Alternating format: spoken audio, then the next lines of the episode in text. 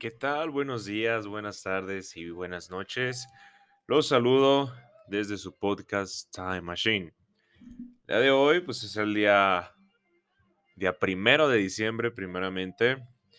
Y el día de hoy vamos a estar hablando de distintas canciones. Canciones que muchas veces hemos escuchado e incluso hemos dedicado. Y me atrevería a decir que más de alguno se ha casado con alguna de estas canciones. Pero es que realmente sabemos qué significa la letra de cada canción. Bueno, pues el día de hoy vamos a estar hablando de distintas canciones.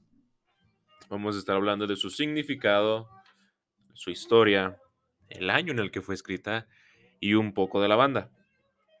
Comenzamos con Take On Me del grupo Aja. Que bueno, les cuento que pues es una canción que todos hemos escuchado, por lo menos alguna vez en nuestras vidas. Pero realmente sabemos qué es lo que quiere decir Take On Me. Bueno, pues esto pasa cuando le preguntaron al vocalista Mort Hargett, dijo que realmente no tiene un significado alguno en inglés, aunque se podría traducir al español como aférrate a mí.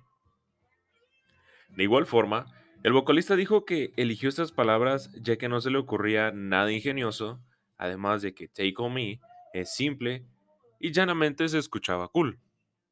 Además de que Take On Me no era una, el simple nombre de la canción, ya que también se repite mucho en el coro. Pero bueno, los dejo con esta bonita canción. Esto es Take On Me, Aférrate a mí, del grupo Aja.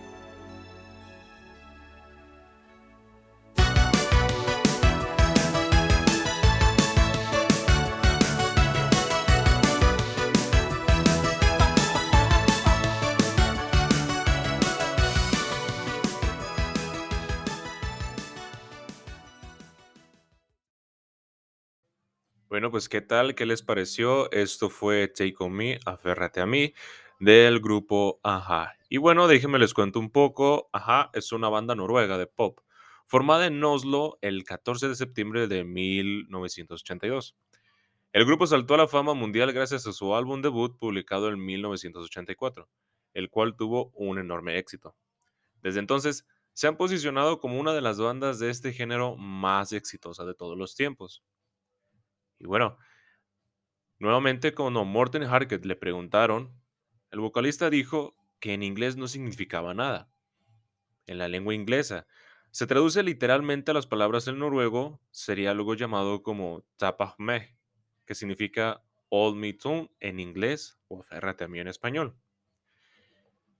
En esta ocasión, eligieron el video cover de Wizard que hizo para esa canción, que cuenta con la actuación de Finn Wolfhard, mayormente conocido por su actuación en Stranger Things. Para mí personalmente me parece un video bastante entretenido y muy bueno, ya que mezcla dos realidades, la realidad de nosotros y una forma como de caricatura, vaya. Me parece bastante llamativo, es un muy buen video. ¿A ustedes qué les parece? ¿Ya vieron el video? Si no lo han visto, corran a buscarlo en YouTube, escuchar la canción en Spotify. Muy buena, realmente se los recomiendo. Bien, pues continuamos con la segunda canción. Ahora le toca al turno de Ram. Esto es Lost My Religion. Y es que se imaginan amar a una persona y que para él o ella no seas nada? Bueno, esta canción es de lo que habla. Tratar de conquistar a alguien y para él o ella no existas. Esto personalmente hablando me parece una verdadera obra de arte. Es una canción muy buena, muy bonita. Y algo como un dato curioso, esta canción el vocalista la pidió grabar en una sola toma. Pero eso no es todo. La pidió grabar desnudo junto con su ingeniero de sonido. Se preguntarán, ¿y por qué lo habrá querido hacer así?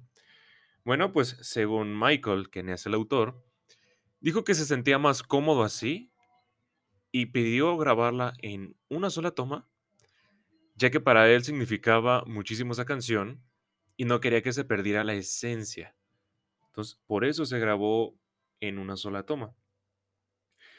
Y aunque la canción no tiene nada que ver con la religión, a pesar de llamarse Losing My Religion, perdiendo mi religión, es una expresión americana y significa que estoy loco, desquiciado por conquistarte y para ti no existo.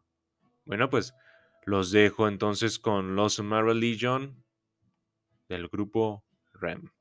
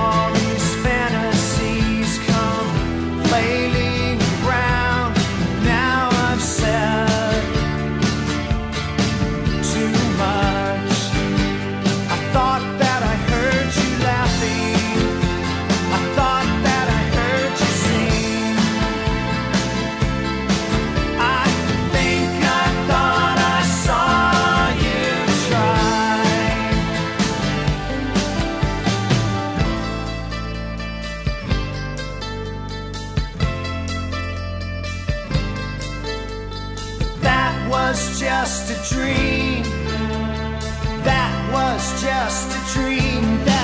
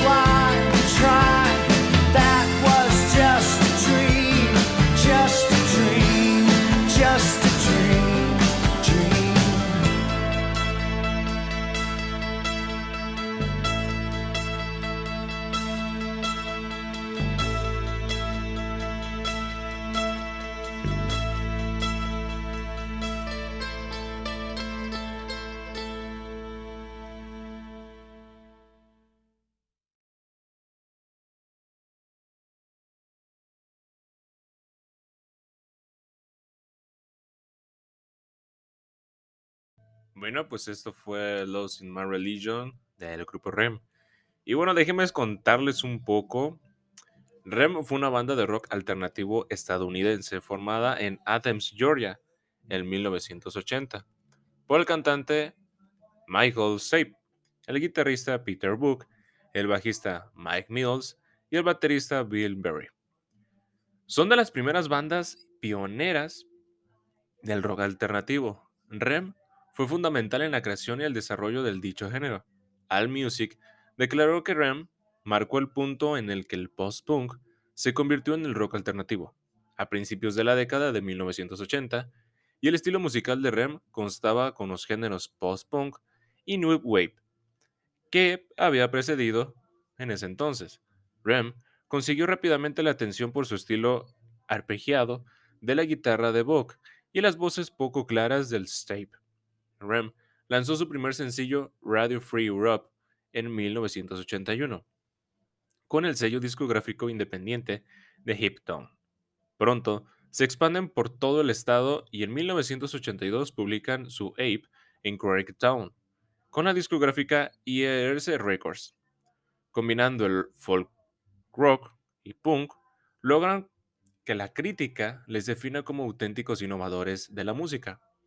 Pronto su expansión se traduce a todo el país, y principios de los años 1990, Rep era enmarcado como una de las principales bandas pioneras del rock alternativo de haber alcanzado una gran popularidad, y lanzó sus álbumes más exitosos de la banda, All the Time en 1991 y Automatic for the People en 1992, los cuales consolidaron totalmente el grupo Monster, y el siguiente álbum fue un retorno a un sonido más orientado hacia el rock, con el comenzaron una gira que se vio después estropeada por emergencias médicas sufridas por la banda. En 1997, Rem renombró su contrato con Warner Bros. y a finales de año, Bill Berry dejó la banda, dejando a Book, Mills y Strape como los únicos miembros oficiales, pasando por varios cambios del estilo de música. El grupo continuó con su carrera y la próxima década con variadas críticas y éxitos comerciales. Rem vendió más de 80 millones de discos en todo el mundo. ¿Y qué tal? ¿Cómo les pareció? Personalmente, personalmente hablando, me parece una canción bastante bonita, como para dedicarle a esa persona y hacerle saber que te gusta. Y bueno, quien quita y pega y ahora sí te haga caso, ¿no? Ya está en la decisión de cada uno y pues recuerden, si no es para ahí, no vayas. Vales mucho. Y esa canción te lo hace saber. Esto fue Ram. Bueno, pues ahora nos toca hablar sobre Every Break You Take del grupo de Police. Que bueno, personalmente hablando me parece una canción muy bonita. Muy llamativa, bastante pegajosa, romántica incluso. Y que me atrevo a decir que he llegado a dedicar. Porque pues para mí era una canción muy romántica. Pero vaya sorpresa. Pues pocas canciones en la historia del rock y del pop han sido tan mal interpretadas hasta por sus propios autores, como es el caso de Every Break You Take, un clásico de Police. Habla sobre el control, los celos, la persecución y el acoso camuflados con una bonita melodía que hasta emociona. Y vaya que emociona. El músico había visto cómo su matrimonio se rompía y al escribir el tema, vio con celos, el control y la pérdida se adueñaban de su cabeza. Vaya, esto es Every Break You Take, cada respiro que das, de 1983.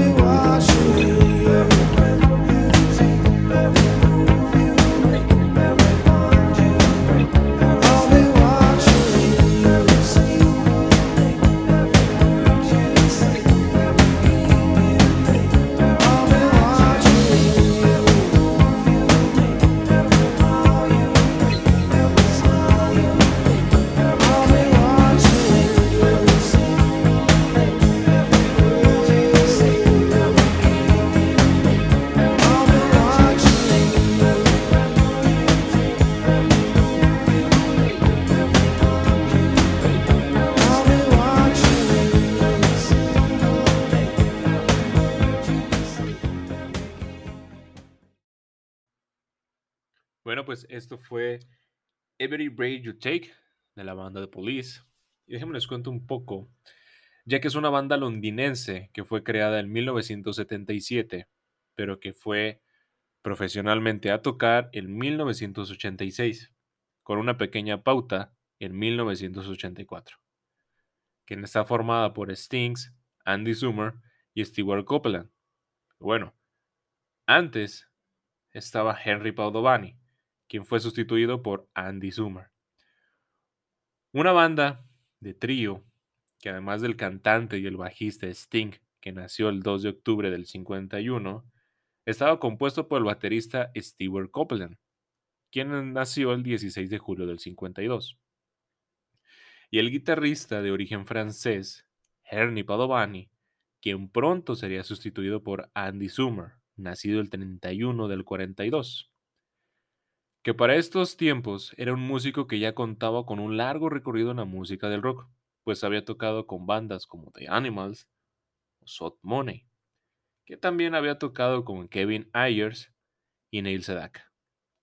En enero de 1977, Copeland, Sting y Padovani comenzaron a intentar abrirse paso en el género punk. Su debut discográfico se produjo con el sello Fall Out canción compuesta por Copeland, editada en el sello independiente de IRS. El tema recogió la relativa resonancia, pero no fue suficiente para el despegue de la banda. El primer problema al que el grupo se vio enfrentado fue la poca experiencia de Padovani como guitarrista, el cual limitaba la capacidad creativa del grupo. Por ese entonces, el líder de la banda era Copeland, quien componía y hasta tocaba la guitarra fue íntegramente grabada por Copeland en la guitarra. Copeland insistió en el que el grupo tenía que seguir la corriente del punk y mantener a Herney en la formación. Sting no estaba conforme ya que no le gustaba el punk por lo limitada de su estructura y estaba frustrado al no poder desplegar sus capacidades. Como dato curioso, la banda hasta el día de hoy ha vendido más de casi 200 millones de copias en todo el mundo. Además de que The Police fue una de las bandas New Wave más popular de los años 80. Su música se caracteriza por ser impetuoso pop rock, el New Wave, enriquecido como alguna de las dosis del reggae, virtuosismo instrumental y compositivo. También fue la única banda New Wave que en sus giras traspasó el área de Europa a Estados Unidos, contribuyendo de esta manera a globalizar la renovación de la música rock. Bueno, les cuento un poco por los que se estén preguntando, bueno, ¿y qué es New Wave? En español es nueva ola. Es un término global para varios estilos de pop rock, que surge en los fines de la década de 1970 hasta mediados de la década de 1980, además de ser un estilo con vínculos del punk y ciertos géneros del rock de los años 70, que a su vez incorporó la influencia de otros estilos de la música funk, el ska, el reggae, la música electrónica, el pop y la música disco. Inicialmente, al igual que el posterior del rock gótico, la New Wave se mantuvo prácticamente análoga al post-punk antes de ramificarse como un género distintamente identificado y posteriormente engendró subgéneros y funciones, incluyendo el New Romantic y el rock gótico. Difiere de otros movimientos con vínculos de la primera ola del punk, ya que presenta características comunes a la música pop y a diferentes de las más artístico, el post-punk aunque incorpora gran parte del sonido de etnos originales de la música pop rock. Mientras se podía decirse que se exhibe con una mayor complejidad, tanto en la música como en la letra. Las características comunes de la música New Wave, al margen de las influencias del punk, incluyen el uso de sintetizadores y producciones electrónicas, la importancia del estilo y las artes, así como una gran cantidad de diversidad. Díganme, ¿ustedes ya sabían qué es lo que significaba New Wave o habían escuchado antes? ¿Cómo fue que se escribió Every Break You Take? Para mí personalmente fue un gran impacto saber que esta canción fue escrita con todo eso de los celos, el control, lo perdido que estaba el autor en ese momento, ya que su esposa se había separado de él y él se fue a escribir a Sudáfrica esta canción. Y bueno, en una entrevista le preguntaron que por qué no había escrito de Every Break You Take una canción bonita con la cual la gente se pudiera casar. Pero solo se rió. ¿Cómo ven? Está canijo, ¿no? Eso fue Every Break You Take. A cada respiro que tomas. Bueno, ¿y qué me dicen? Realmente, ¿quién no ha querido tener el poder o el control sobre algo? O ya más tenebrosamente sobre alguien, ¿no? bueno, pues esta canción va referente a ellos sobre querer tener el control, el poder, poder gobernar al mundo. Creo que ha sido un sueño de niños, ¿no? Eh, poder ser como presidente algún día, astronauta, poder gobernar y sentirnos grandes. Pues esta canción es referente a ello. Es Everybody Wants to Roll the World de Tears of Tears. Una canción muy bonita, con una tonada muy pegajosa y que hemos escuchado en muchas películas. Ejemplo de una de ellas es Ready Player One.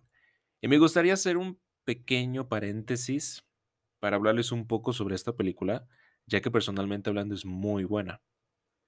Narra la historia de un chavo que es en la vida citadina pero un mundo muy distinto, donde todos se conectan en el oasis. El oasis este es la realidad virtual, vaya, donde la mayor parte del tiempo los seres humanos tienen su vida, donde puedes ser, ser quien seas, hacer lo que sea, todo.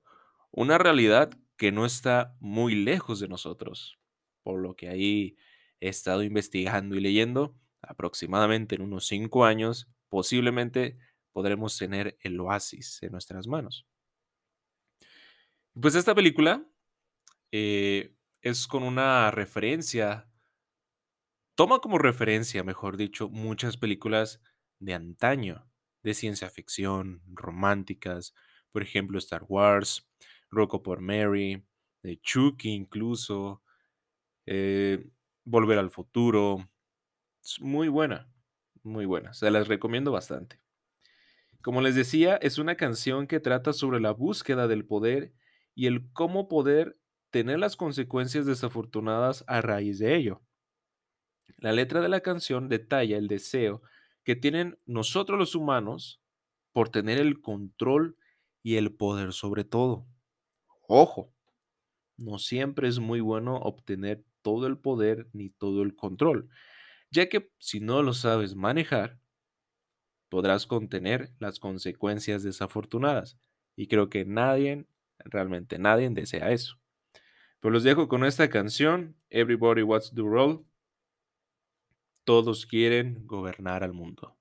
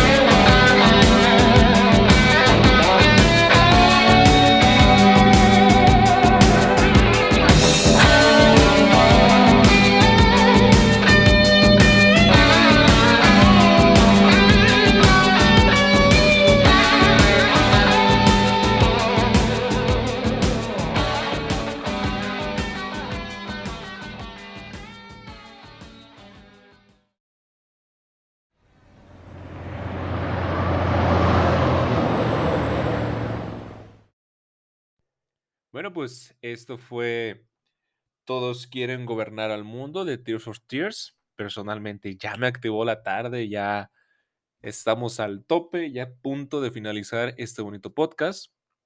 Pero les cuento un poco que esta canción o el grupo es de Orzabal y Smith, quienes se conocieron cuando eran adolescentes en Bath, en Inglaterra. El dúo se convirtió de músicos en una sesión de banda neón, donde conocieron al futuro baterista de Tears for Tears, Manny Elias. Neon también les presentó a Pete Bright y Rob Fisher, quienes se convirtieron en Nate Ayes.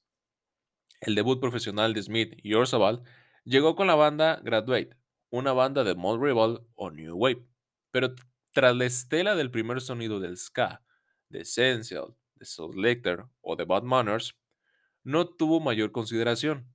En 1980, Graduate lanzó su primer álbum, Acting My Air, en una sencillo Elvis Soul Played Ska, refiriéndose a Elvis Costello y no al Presley. El sencillo simplemente se perdió entre los 100 mejores del Reino Unido, aunque tuvo un buen desempeño en España y en Suiza. El ingeniero de sonido fue Jonathan Gilligan. En 1981, Orzabal y Smith se habían vuelto más influidos por artistas como Taken Heads, Peter Gabriel y Brian Eno. Desde que descubrieron el uno al otro su afinidad por la música y las propuestas similares en conceptos y proyecciones, decidieron formar un grupo llamado History for the Aged Soul en 1981, que pronto publicidad después de que John Lennon se convirtiera en el paciente del Janov en 1970. Muchas canciones de sus primeros dos álbumes estaban relacionadas con la terapia primaria, incluida la canción Ideas for Opided, quien fue un capítulo del libro de Janov, Prisoner of Pine. Una entrevista en el 2004 en VH1, Yuki Orzabal y Smith dijeron que cuando finalmente conocieron a Janov, a mediados de la década de 1980, se desilusionaron al descubrir que se había vuelto bastante Hollywood y que querían que la banda le escribiera un musical. Ya como Tears for Tears, Orzabal y Smith intentaron formar más sólidamente al grupo y trajeron músicos de alrededor para ayudarlos a completar una formación estable. En esta época, conocieron al músico local Ian Stanley, quien les ofreció el uso gratuito de sus estudios de ocho pistas. Stanley comenzó a trabajar con el dúo como su teclista y después a grabar dos demos. For Tears firmó con Phonograph Records en Reino Unido en 1981 por el gerente de A&R, Dave Bates. Su primer sencillo, Suffer the Children, producido por David Lord, fue lanzado con una discográfica en noviembre de 1981, luego seguido por la primera edición de Palette Sled, producido por Mike Hallward, en marzo de 1982, aunque ninguno de los lanzamientos tuvo éxito. Muy buena, ¿no? Esta canción sobre esa banda británica del Reino Unido, todo mundo desea gobernar. Bueno, da mucho que decir. Te motiva. Escuchen algún día cuando vayan manejando, cuando vayan a hacer alguna decisión importante o algo que vayan a hacer que sea importante para ustedes, póngala antes. Se les recomiendo. Creo que les llena de ese positivismo, de esa energía, de algo, algo bastante bueno, debería de decir. Se los dejo a su criterio.